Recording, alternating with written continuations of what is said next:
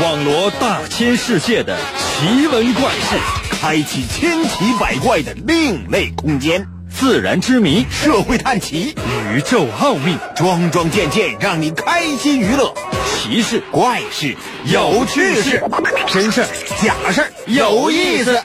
天下之大，无奇不有，信与不信，全在你一念之间。信不信？有你。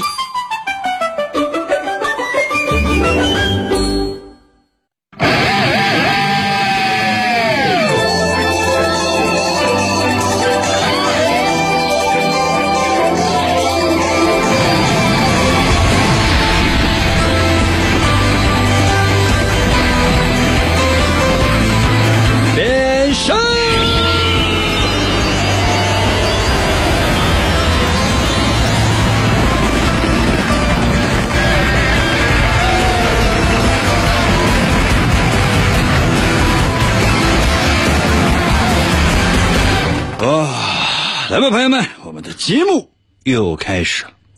每一天呢，我们都在期待着各种各样的一些事情都能够发生。有的时候呢，可能这些事情会碎了我们的心愿，而有些时候呢，可能不会。那不碎我们心愿的时候呢，你可能会觉得没什么，因为这就是人生的常态。而碎了我们的心愿之后呢，你可能还会有一种感觉，那你说这个东西它能不能长久呢？我这样说，可能大家伙儿没有办法理解啊。我给大伙儿举个简单的例子哈。那比如说哈，你呢刚交了一个女朋友，哇，这个女朋友怎么长得这么好看啊？胸大貌美，大长腿。你说这玩意儿，你再看看你，你照镜子的时候，你说真是镜子都碎了，是吧？然后你就觉得，就这他怎么能喜欢我呢？那人家就是真心实意的喜欢你，一心一意的，一老本神就喜欢你。为什么？人家对吧？就他就是。就这怎么了？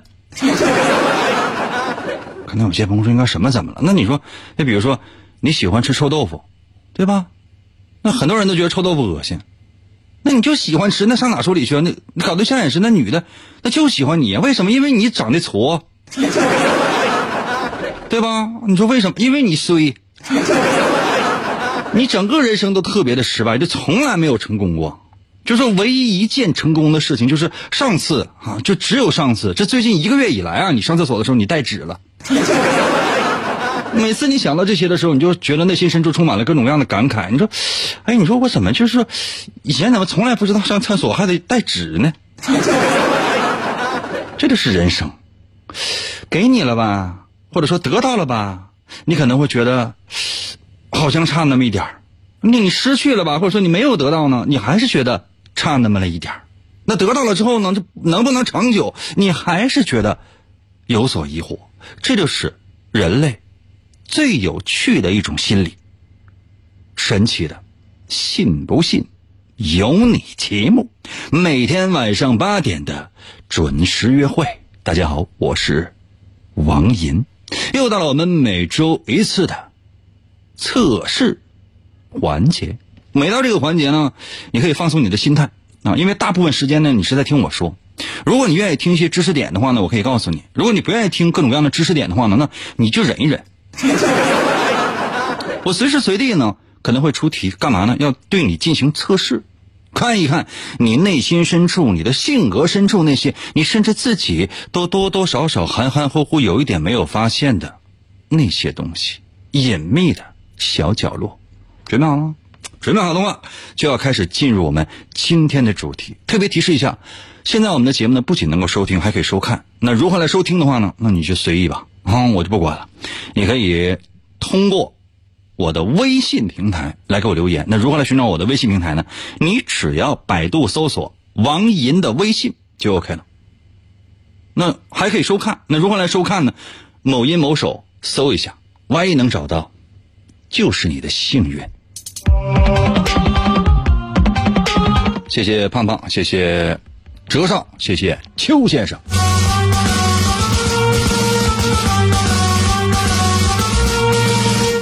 矛盾，人就是一种很矛盾的东西。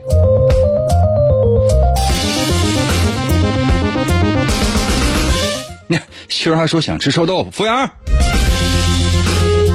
服务员把老八找来，来，让他给整个奥利给。谢谢图灵。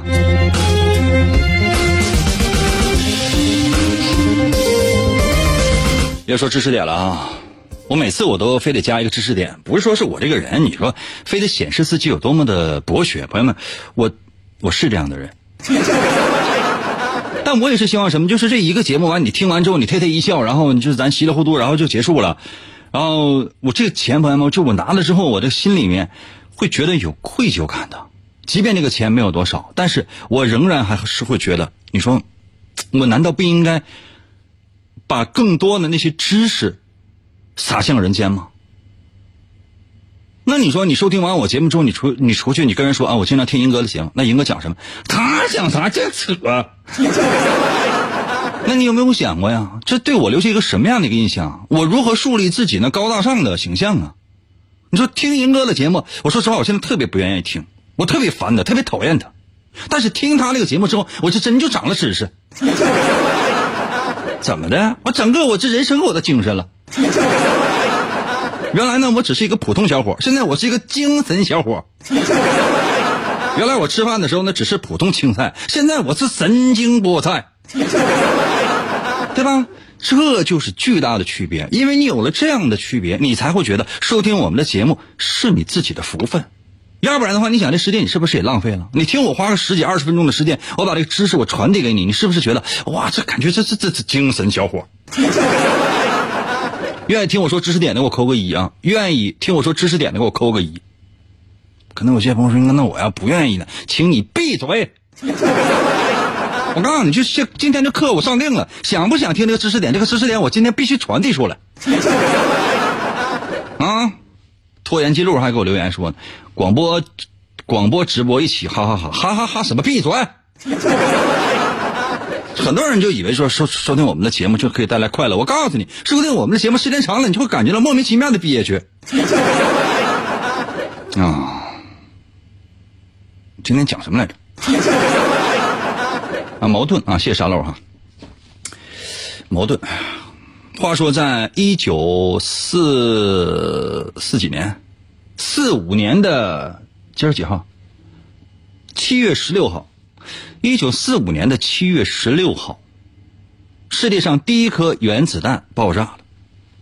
原子弹知道啥玩意儿吗？啊？知道什么吗？原子弹知道吗？原子弹就是原子那个弹。知道什么叫铀二三五吗？啊，知道什么叫钚二三九吗？知道的给我扣个一来，知道的扣个一，不知道我给大伙讲讲。一百万还给我留言说那什么那那个原子弹不俺家种的吗？你咋不说你家鸡下的呢？哎呀，话说哈，在二战的期间，或者说是在二战的。前夕，很多呢，这科学家、欧洲科学家，包括德国科学家，就知道可能是要被迫害，啊，因为有一些确实是这个那个犹太人，怎么办呢？跑，往哪跑呢？往美国跑。包括谁呢？爱因斯坦。很多人说这个爱因斯坦是这个原子弹之父，这话说的对不对呢？朋友们，又对又不对。为什么呢？别着急，我往下说。我说这原子弹大概占用大家伙七个小时的时间。可能有些朋友说：“应该这时间太长，那七分钟吧。”啊，就这样。哎，你说当时呢，其实有有人呢研究出来这种放射性的东西，它可以产生巨大的威力。这相当于说，每个时代都有每个时代特定的这个东西，它可以改变这个时代。你可以把它说是发明啊、创造啊，或者说是科技啊。谢谢 K I W 哈。那比如说哈，最早呢，原始人发明了火。你知道这火改变了整个一个时代的。过去呢，比如说你想要呃这个部落呢想要跟那个部落那发生 P K 怎么办？就大棒子咣咣就跟他敲。就你想就以前那个就是说，秦始皇就统一就是几国来着？啊，七国啊，还还还几国？谢谢陆克哈。那不是说是所有人都拿着那个什么宝剑呐、长矛啊、什么弓箭啊，呱呱上阵就那么干。他大多数人拎的就是这个大棒子，真的就是拎个大棒子，然后就上了，咣咣就跟那凿啊。那棒子上面要有一颗钉子的话，你这是超级武器。后来呢，原始人的发明是发明了火，部落与部落之间的这个 PK 怎么办？就是拿火烧嘛。啊，诸葛亮和周瑜俩人搁手上写啥字儿？完相视还一笑。那俩人说：“那你说那那那那战船呐，那上面都是人呐，那木头的呀。俩人都写个火字儿，这多损呐！现在你觉得，哎呀，这诸葛亮多聪明，你知道他杀了多少人？哎呀，具体这个这个这种事儿咱不说了。咱说这个两个科学家啊，就发现了这里边肯定有事儿，就说这个原子能啊，或者说这个这个原原子弹呢。它可能就会改变世界，然后呢，去找谁呢？找去找爱因斯坦。爱因斯坦当然属于隐居状态，但是没有什么太多事儿，天天这天待着呗，就是给自己这些研究能够继续深入一下。啊，俩科学家叫什么名我不记得了，过来找爱因斯坦说那个坦呢？啊，谢谢谢相约啊，就是咱有那么一回事儿，有这么一个事儿，我跟你讲，我跟大家讲一下。啊，就跟就跟爱因斯坦说。爱因斯坦那什么人呢？呱呱一讲完之后就明白了，觉得这里边这玩意儿有事儿。爱因斯坦就觉得，你说这玩意儿要是说这这事儿要是说现在被德国掌握了，那说不好听的话，那原子弹那就给德国了。那德国那你说逮逮谁不服，咣咣那那扔几颗废了。当时美国呢还没想这些事儿啊，没想这些事儿。爱因斯坦就写了一封信啊，给当时给当时的那个呃美国总统。当时那个美国总统叫罗斯福，可能是估计是罗斯福啊，啊，应该是罗斯福，给罗斯福写封信，然后呢，一个企业家拿过去送进了白宫。但你知道，给罗斯福写信的特别多，因为当时呢也是没有什么电话呀，发微信啥的也没有，不像现在，你看川普没事自己哈，自己在脸书没事发个动态啥的，不是那样的，没有，那只能写信。这企业家进去之后呢，他也怕那么多封信，那几几万封、几十万封信，那根本看不过来。这是爱因斯坦写的信，那能一样吗？拿回去之后，就直接给这个啊，这个罗斯福就读一下啊，就说这个爱因斯坦写的哈，说现在呢，原子弹技术如果说掌握了、破解了、研制成功了，它将不光是改变美国。它将改变的是整个世界的格局。就仔细讲了，这玩意儿是是怎么做的啊？这个原子弹它能释放什么？它的杀伤威力到底有多大？包括一九四五年七月十六号早晨爆炸的那颗原子弹，它的威力相当于将近两千吨的 TNT 炸药。那说朋友们就这么大，就这么大。那你有没有想过？你玩吃鸡啥的，怎么还有蚊子呢？你玩吃鸡啥的，叭你扔个手雷，那玩意儿啪，那肯定炸一下。原子弹相当于什么？就你看那地图没？原子弹你拿过来一个，就是比那稍微大一点啊，那可能是往那地图上一扔，这地图没了。其他人还想就是加入战局呢，就没有了。从飞机上跳下来，发现底下是空白的。那你吃什么鸡呀？啥也没有，你就往下掉，无限往下掉，没头炸没了。这就是巨大的差别。那你说这个事儿，当时罗斯福真真不是说同意或不同意的事儿，他都不懂，压根儿不懂，知道吗？压根儿不知道到底发生了什么事儿。后来呢，啊，这个企业家叫什么名我也真给忘了。跟这个罗斯福呢就讲了一个典故，说你看啊，当年拿破仑为什么惜败滑铁卢？早就有人就跟他说过，那当时是第一次工业革命的时候，可能是具体历史我还真不太记得。他说：“你呢，一定要造蒸汽战舰。蒸汽战舰。”拿破仑就笑：“你现在扯淡，那船不都人划的吗？” 你说那个蒸汽，就是说烧蒸汽机那个那个，呃，那个船跑特别快，拿破仑是就就一边撒去。到后来呢，就导致了他的整个人生的失败，啊，即便这个后人觉得拿破仑确实是一个不败的神话，但仍然最后也以失败告终嘛，对吧？以前我们也在节目当中讲过。这把这典故就跟这个罗斯福说，罗斯福说，那这么整的话，那咱是不是也应该想点什么其他法啊？那咱要不要不咱干呢？就这一念之差，整个世界都改变了。于是找了一个人，让这个人来担任整个项目的负责人，他的名字就叫做 Julius。罗伯特·奥本海默，谢谢哈哈，哈哈有点少啊。原子弹之父，名全名啊叫做朱利亚斯·罗伯特·奥本海默。那么，这个人发明了原子弹，不不应该说是发明了原子弹，应该说是在他的监督之下制造了世界上第一颗原子弹。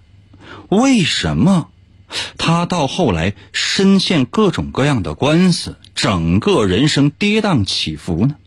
为什么当第一颗和第二颗原子弹在长崎和广岛爆炸之后，这个人会觉得自己的手上沾满了鲜血呢？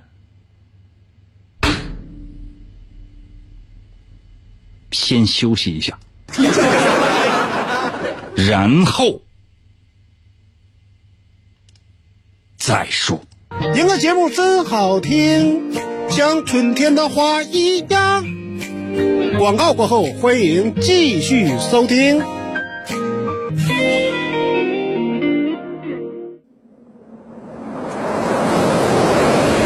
王银从小就被师傅收养，并被传授波动流语言道。他先后练成了升龙思维和龙卷旋风嘴。王银一生孤独，唯一的目标就是追求思维和语言的最高境界。于是他开始参加街头语言霸王比武大会，以证明自己的实力。然而。在这一切的背后，似乎有着更加巨大的阴谋。原来，一直隐藏在幕后的独裁者，为了统治全世界而组织了这次比赛。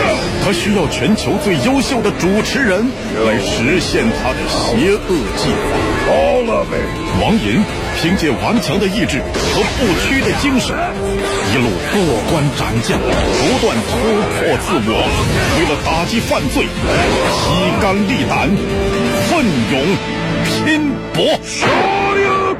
啊，然后继续回到我们神奇的“信不信由你”节目当中来。大家好，我是王银。今天呢，我们的主题呢是矛盾。刚刚呢，为大伙儿介绍了。世界上第一颗原子弹，我们说呢，它已经爆炸了。但是呢，我们只是提到了爱因斯坦跟第一颗原子弹的关系。那究竟他是不是这个原子弹之父？我们说过了，可以说是，也可以说不是。为什么？因为后来的时候呢，这个爱因斯坦呢有点后悔了。爱因斯坦说，去推荐这颗原子弹，那就是他人生最大的失误。在三十年代末、四十年代初的时候呢，这个主意被送进了白宫。哎，我继续说一会儿啊，我继续说一会儿，继续说一会儿，就有关于这个，你你们知道这些知识点，这不总好吗？那咱也不能说总是说咱就走走嬉皮笑脸啥，咱多多少少学学学一点呗，够意思啊。你知道点这些东西，就是他也多多少少会好一点。别人问你说原子弹之父咋回事？原子弹咋回事？是谁发明？当时发生了啥？你也知道一点。别到时候你整的那我不关心那玩意儿。谢谢爱吃牛肉段的徐若瑄五十五，这是真正支持我的人。那回说啊，在一九四二年的时候啊，当时罗斯福呢就已经下令了，说咱干脆吧。不就是要钱吗？不就是造原子弹吗？那咱就造呗，待着也是待着。既然它能起到划时代的意义，那咱就干，对吧？反正当时美国国力还行，你知道朋友们，就这一句话，十几万人，十几万人开始做这原子弹。以谁为首呢？咱说过了，朱利亚斯·罗伯特·奥本海默。当时造的原子弹，应该说造了很长的时间呢，十几万人呢。据说花了二十五个亿。那个美金也真不少了。在当时那个时代，二十五个亿跟现在比，那可完全不一样。起码在后边再添上个一个零，甚至将近到两个零。朋友们，这不是开玩笑的。然后呢，奥本海默那就是 number one 一把手，用了三年的时间。那四二年到四二年到四五年嘛，四五年七月十六号的一早晨，第一颗原子弹爆炸，那相当于这个呃将近两千吨的 TNT。然后呢，也直接在这个日本偷袭珍珠港之后，过了时间不是很长的时间啊，终于两颗原子弹，一个叫做小男孩，另一个叫什么？谁知道？投放到了这个长崎和广岛。一个叫小男孩，另外一个叫什么？要知道的话，给我留个言。啊，知道的话给我留个言，别听一听完了睡着了。啊，夏树说是胖子，哎，好运说是胖子，麦迪还说小女孩。这一个叫小男孩，一个小女孩啊。这玩意儿是扔的是原子弹呢，还是说童男童女啊？对，另外一个叫胖子，彻底改变了整个世界的这格局。这日本呢，据传说哈，说死死了十几万人。那这件事过去之后呢，按理来讲，就是美国取得了巨大的胜利，而且呢，彻底也是毁灭了这个日本侵略者的这个侵略的野心。然后这个确实算是带来和平了。但是奥本海默这个人就跟原来不一样，原来是特别积极的去投入这件事情。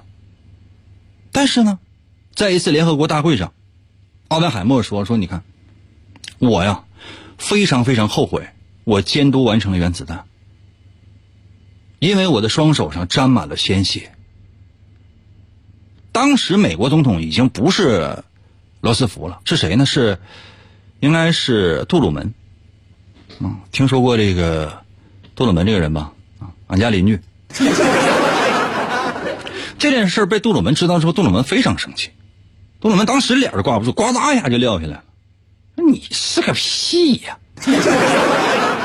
你是监督完成了原子弹，这原子弹是你发明的吗？是你是原子弹之父，那又能怎么样呢？是我下令投放的原子弹，你手上沾什么血呢？你好不要点脸！从那天开始，就已经瞧不上奥本海默了。奥本海默呢，就逮谁就跟人说说原子弹这玩意儿不能这么用，这不杀人吗？我我是在干嘛？我发明原子弹是为人类造福的。嗯，说不好听的话，咱是不是实在兵起到威慑作用就可以了？那你干啥呀？那其他人在劝他，那玩意儿不扔一颗两颗，谁知道那玩意儿有多大威慑作用啊？我们海报说，那你说咱就不能把这个这这爆炸的视频啥乱七八糟，咱就发出来让大伙看着知道就得了呗。这事儿呢，不是说一次两次，总说总说，最后呢，连奥本海默的家人也都受到了控制。后来呢？奥本海默说说，你看这个美国呀，就用来监视我啊，用来监视我所花的钱，比那造原子弹那钱还多呢。有没有这样的可能？有可能。谢谢罗志祥。这就是奥本海默的这个故事。包括刚才咱也说过，爱因斯坦后期他也后悔了，说我为什么我说提这么一个事儿呢？一直等到什么时候呢？一直呃等到西呃杜鲁门后的下一任总呃下一任总统啊，下一任总统是谁来着？奥斯豪呃。艾森豪威尔还好像是啊，谢谢罗志祥。然后你看，这总统已经换了，这个奥本海默就去找这个艾森豪威尔说：“你看，大哥，我之前我反复跟杜鲁门我就说这事儿，我说咱不是啥好事儿，不是啥好事儿。谢罗志祥，不是啥好事儿，咱别别搞了。没有想到，艾森豪威尔当场翻脸，干啥？跟我跟就是说上一任走了，想跟我这找平衡啊，滚！又给骂了。那直到很久很久以后呢，才放松了，或者说是解禁了对这个阿本海默的这种监控，他才真正的开始了属于自己的人生，也开始把他这各种各样的言论释放出来。包括以前他参与这个研究原子弹呢，就是这个一系列的这个这个工作呀，其实在美国呢都一度曾经是被封存的，就是不允许外界得知。说他是原子弹之父，也是最近啊，九十年代的时候才刚刚开始为世界所熟知的。你知道，这就是人。你说，你说你做了这个原子弹，然后呢，你又觉得对不起这个世界，你做的时候呢，劲儿劲儿的；做完了之后，你发现可能有什么事儿。但是呢，前任总统杜鲁门说那句话也没有错，说你看你是不是把自己想高了？就相当于什么？比如说，朋友们，你你是一个种西瓜的瓜农，啊，我买了你的西瓜，但是呢，我拿那西瓜干啥？我把老张给砸死了。那你能说那怪谁呀？怪西瓜吗？怪瓜农吗？是我杀的呀。那相当于比如说，你是一个卖菜刀的，我从你那买来了菜刀。那有些人买菜刀咣咣的就是切菜，我从你那买了菜刀，我干什么？我把老张砍倒了。那你想，那你那你赖谁呀？那是我干，你赖我呀？你为什么要赖那个做菜刀的人呢？就相当于什么？比如说哈，很多人说，你看怨那个马云，说你这个你制造这互联网经济，你知道让多少人倾家荡产？你知道让多少的实体经济都已经崩坏了吗？你知道你做了一件什么样的事情吗？跟你说，马云他只是搭建了一个网络，马云不搭建这个网络，张云、李云。啊，孙云、周云也会搭建这样的网络，跟马云有什么关系？你包括那个做微信，微信刚出来的时候有各种各样的功能，对吧？比如说有这个聊闲功能，谢谢气泡水啊，就是说你可以跟跟周围的人取得联系，完了就是约吗？很多人就就觉得微信呢，它本身它不是一个特别合适的一个一个东西，就是这个微信它应该是一个特别低级的东西。结果现在呢，你说你你离开什么微信支付啊，离开什么支付宝啊，你可能人生可能都觉得有一些麻烦，就这样。包括共享单车刚出来的时候，很多人都觉得这可能不是一个什么好东西，到现在你说，对吧？这就是人类的矛盾，就说当一件事情发生了以后。当一个新鲜的东西出现之后，总有些人说这个东西是不对的，但是随着这个东西的普及，随着这个东西的应用，那很多人会觉得哇，原来真的改变了世界，这就是人的矛盾心理，懂了？那很多人都觉得那银哥说了这个，呃，一些这个知识点，那我也不想听，但我听完之后觉得受益匪浅，不是怪你自己吗？我只是讲一个知识。然后呢，有些人拿我讲的这个知识呢，说出来丰富了自己的内心，让自己更加的高大上。有，而有些人拿着拿着这些知识干啥？出去跟人泡妞去了。哎，你知道原子弹吗？你知道奥本海默吗？你知道奥奥本海默和爱因斯坦谁谁是那个原子弹之父吗？你知道这里边美国连续三任总统那都是谁吗？啊，罗斯福，然后杜鲁门，再往后呢，艾森豪威尔。你知道我怎么知道的吗？好东西就在那摆着，或者说事实就在那摆着，看你怎么样的用。哎，这些话本来应该在结尾说，说早了。这样的啊，咱们休息一下，休息一下，回来马上我要出今天的第一道测试题。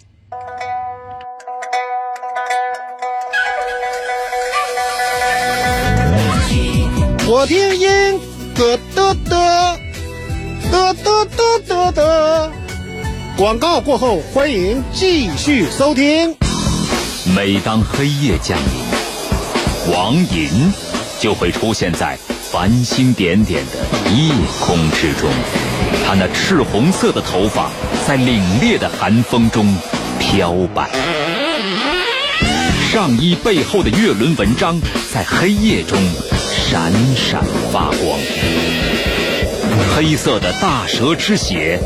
在他的体内不断翻涌，语言犹如紫色的火焰喷薄欲出。他紧了紧两腿之间的红色皮带，如鬼魅般奔向声音的世界。为了打破世代背负的命运枷锁，王银开始了又一轮的暴走广播。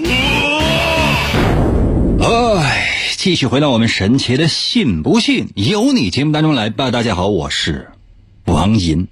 今天我们的主题是矛盾。人生啊就是这样的，充满了各种各样的矛盾。有的时候想要这样，有的时候又想要那样。总之呢，会觉得内心充满了各种各样的矛盾。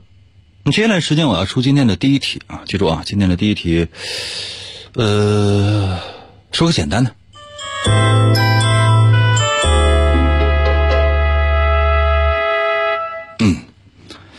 说你呢，每年，嗯，就你呢，在外地独自一个人打拼，啊，打拼，也打拼了几年了。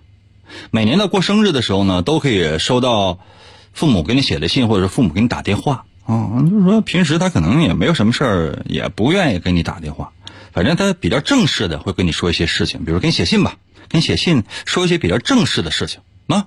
这你今天又过生日，然后呢，你父母又给你写了一封信啊，信中呢阐释了是什么呢？问你啊。他说你每年过生日的时候，父母都会给你正经八百的写一封信，那信中想要表达的内容，那千奇百怪了。那你觉得今年你过生日，你又收到了父母给你写的一封信啊？因为你年纪也不小了，三十来岁、二十来岁，差不太多吧？二十到三十之间吧。你年纪啊，二十到三十之间，每年过生日的时候呢，呃，父母都会给你写一封信啊。那你觉得今年过生日，你父父母又给你写写了一封信，那信中的内容应该是什么呢？就现在，把你的答案发送到我的微信平台。那如果你能够视频直播收看的话，你可以直接发，速度啊！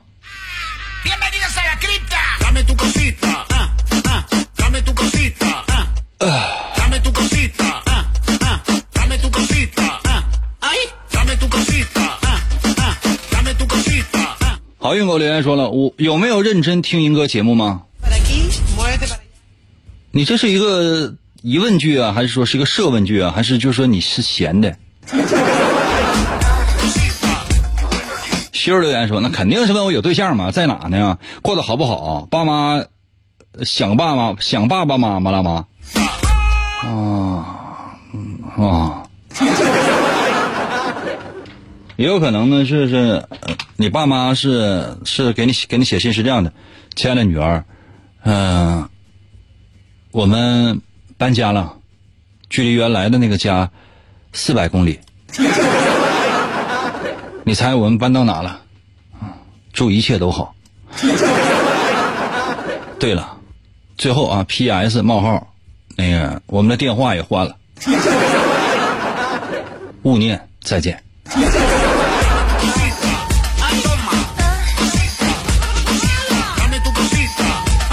小留言说：“什么时候回家看看呢？好几年都不回来了吗？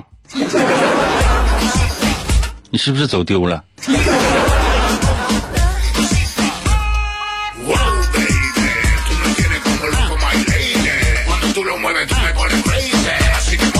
呃。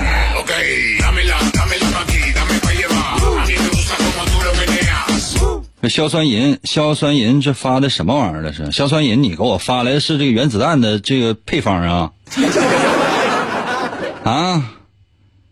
那个，我说实话，因为我这个图片我没有办法点击放大，我具体我太看不看不太清啊。硝酸银呐，你是不是给我发来了原子弹的那个配方？你是教我怎么做吗？啊？我看不太清楚，没有办法放大，这个单位这个电脑做不到。啊，我不想学，我家里有。舒荣说：“我爸妈每年都是祝我开心，然后给我发个大红包。”嗯，这这么好吗？啊，高阳说：“声音往下拉一点，有一点炸啊。”OK，嗯，我给你把声音往下拉一点，啊，希望你可以满意，然后你自己小一点呗。好一点没？好一点没？如果没好的话，你继续告诉我啊。我说的题目是什么？就是说，你每年过生日的时候呢，都会收到父母啊给你写了一封信。那么，你觉得今年你过生日，就现在，你又收到了父母给你写了一封信，因为你不是长期在外地打拼嘛？那你觉得他们是什么样的？这个会是什么样的内容呢？哎，小花给我在微信留言说了：“哎呀，赶快生个孩子吧！我像你这么大的时候，你都上幼儿园了。”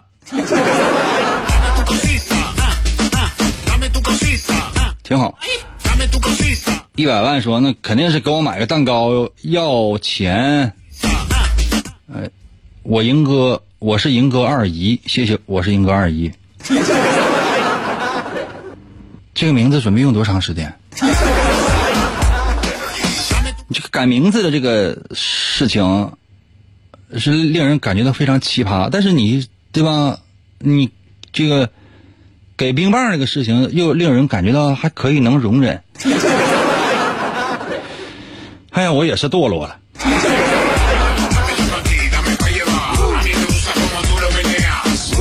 一百万说，我给我给我买个蛋糕，要钱不给，说都在蛋糕里，钱插蛋糕里啊！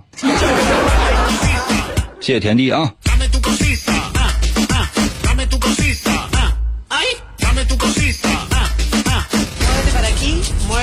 嗯，一百万说，英哥为啥不念我的全称？时间是有限的，以后称你为万。每个人名字念一个字就得了呗，你把所有的名都念全的话，那得那得多长时间呢？你看人家那个龙镇说的是保护隐私，对，这不是保护你隐私吗？万一你就是这说完之后，哪个人正在听广播，觉得你这人特别讨厌，完要杀你呢？不知道你是谁，只能知道你一点一点点信息。谢谢二姨。就你以后有叫你哥二吧。阿离说：“银哥是帅哈。”哎，这么多人，难道只有你发现了事实的真相吗？都说群众的眼睛是雪亮的，这这我怎么觉得只有群众当中的你呢？你看罗志祥跟我说：“银哥，我是罗志祥，我我我快复出了。”啊，我觉得应该没问题。你看，前不久陈冠希都出来了，但没复出啊，但他出来了。呃，回港之后，很多老友都在迎接他。那陈冠希呢？你想，那能一样？你跟陈冠希说实话还比不太了，因为啥？他是啥？他那些行为呢，是被人确确实实的看到了。你这个行为呢，最多也是传闻。大家都是以一敌多，但是你这个事儿呢，就是它只是一个传闻。而且你这个年纪啊，也已经不小了，是吧？完，我个人建议呢，就是加油。人生啊，就那么几年，弄吧。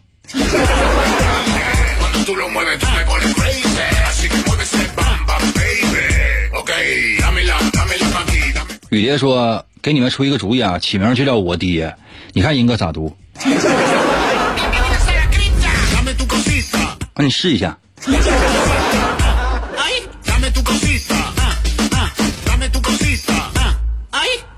六九二二给我留言说，那父母写信内容就是老老房动迁速回。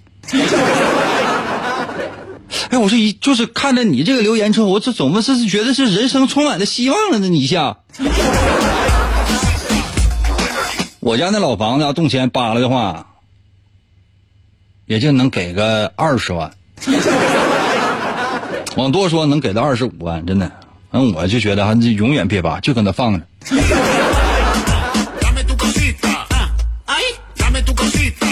挑灯看书，我留言说了，父母或写工作当中注意安全，不用担心我们有没有对象啊？不行，爸妈给你整一个呀。啊，是介绍一个啊，还是整一个吧？一角给我留言说了：“哎，你都这么大了，是时候告诉你了，你爸我是千万富翁啊！你可千万别是富翁啊！”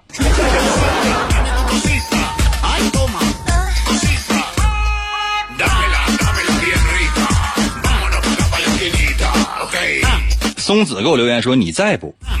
什么玩意儿？我在不？我上哪去啊？我在不？”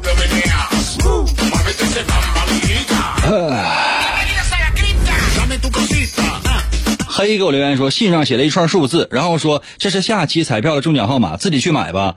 这是老爸我送给你的生日礼物。你是不是被你爸骗了？你看一眼那什么？你看一眼那个信那个日期，那个彩票号码很有可能是大上期的。啊，因为上期的你老爸可能说实话都没看。ECHO 给我留言说了，这个生活费这个月生活费没给，只能微信了。微信就是发个表情是吧？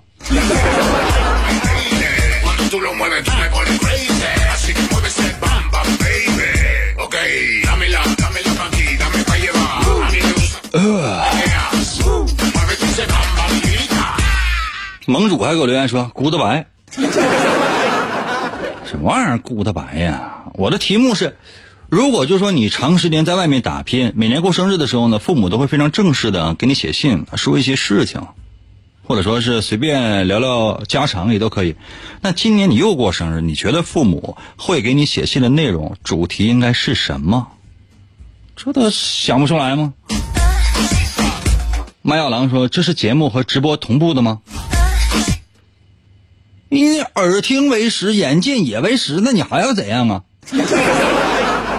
这可能呢，就是说可能会有一些这个延迟啊，比如说这个可能快一点，那个可能慢一点，但是这是很正常的事情啊，这不很很正常的事情。就比如说你看太阳，或者你看星星，这个星星呱呱跟那一闪，那个那那个光呢，不是说它刚闪烁的光，那个光可能是。几万年前的光你才看到，或者说离得特别近，嗯，几天前的光你才看到，或者说几十亿年前的光你才看到，或者哪个星哪个星星一闪，那可能是说几十万年、几上亿年的那个光，它已经爆炸了，这星星这个星星球已经没有了。但是呢，它爆炸时候那光，啊，透过几十亿年的时间，呱传来了，你还慨叹一句：哇，这是时光如水如水，岁月如梭呀。那有啥用？那星球都炸没了。六八四留言说，内容是让王银给你买一个生日蛋糕。告诉你父母，这个事儿我办不了。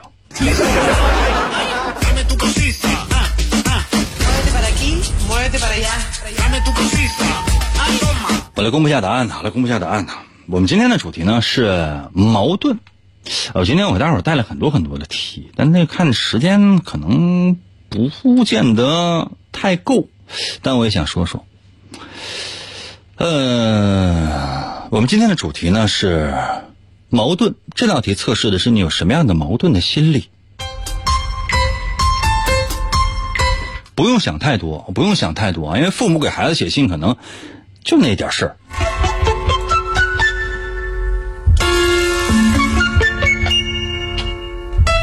你要是觉得，比如说父母给你写信，主要目的什么呢？就是说，催你搞对象啊，催你结婚呐，催你生孩子啊，这基本上也就这些玩意儿。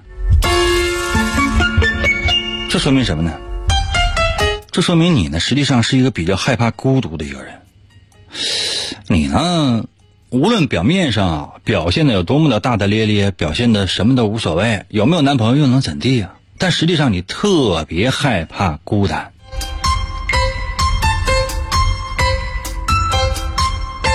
对你而言呢，其实，也许必须得知道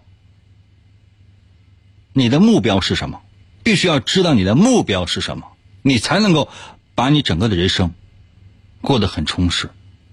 这都是很矛盾的。第一呢，你害怕孤单，然后呢，按理来讲，你解决孤单的方式是应该什么？是应该就比如说找一个另一半啊，或者找一堆朋友啊，然后就排遣这个孤单的气氛，对吧？但不是。你这个矛盾什么？就是说，你是希望能够通过改变生活，或者改变工作，或者改变事业，改变追求，改变自己在想或者说能做的事情，来让自己不孤独。哎，老规矩啊，我说的对的话，我扣个一啊；我要说的不对的话，你留什么都行啊。谢谢杨轩啊，谢谢还来，这就是很矛盾的事情啊。如果你觉得，哎呀，父母每年给你写一封信，今年过生日呢又给你写了一封信，啊，写的内容什么呢？是关于要让你多注意身体啊，注意养生啊，你喝什么玩意儿？你是不是应该泡点什么枸杞呀？反正就是关心你的身体，总是希望你能够健康。今天吃好没啊？明天穿的怎么样啊？是，反正就是都跟你的这些衣食住行啊、身体有关系的这样的一些内容吧。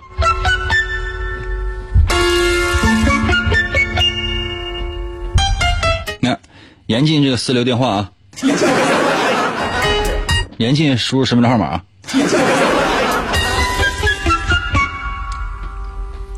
这个说明什么呢？这说明你内心深处呢有一种渴望受到保护的感觉。无论你是男是女啊，无论你是男是女，你都有一种渴望被保护的感觉。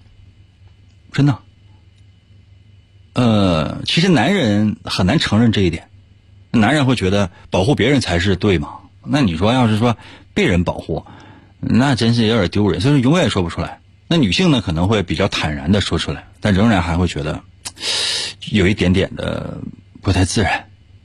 这就是你的矛盾的心理。你一方面呢渴望被保护，另外一方面呢，你又渴望能够坚强起来，就是摆脱这种被保护的心理。但同时呢，又渴望得到关爱。你希望这个保护你的人呢？或者说爱你的就是就就保护你的人呢，肯定不是你的父母，你渴望的是你的爱人，或者是你的心上人，你梦中情人能够保护你，可以呢就是照顾你、呵护你。那实际上呢，你又一方面，呃，一方面是这样，另外一方面你又渴望自己能够变得强大起来，呃，不需要任何人，这就是你的矛盾之处。我不知道你有没有这样的想法。如果觉得是的话，我觉得我说的对的话，我扣个一啊；如果觉得我说的不对的话，怎么都行哈。那还有一种呢，就是可能你会觉得啊，父母每年过生日给你写一封信，比较正式的，其实也没啥，无非就是希望你没事的时候常回家看看啊。这爸妈也不图你为家做啥大贡献，你就是帮父母洗洗碗，再帮你爸揉揉肩。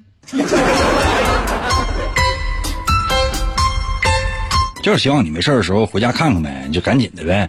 就是自己在外边没啥劲，回家吧你啊，赶紧回回家。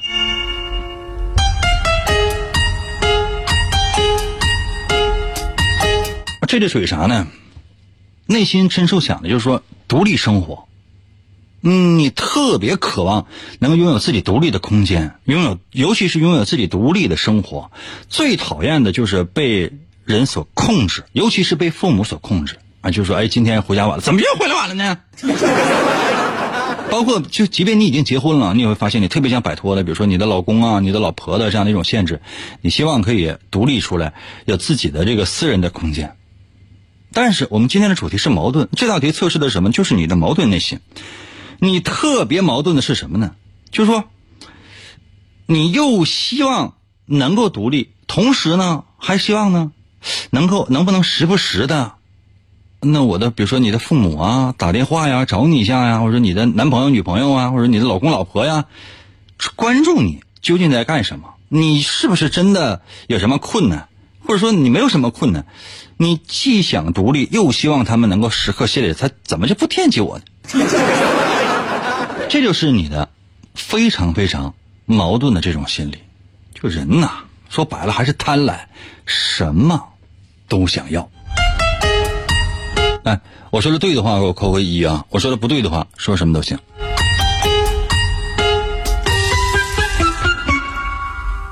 今天准备了七道题，都没说上。啊！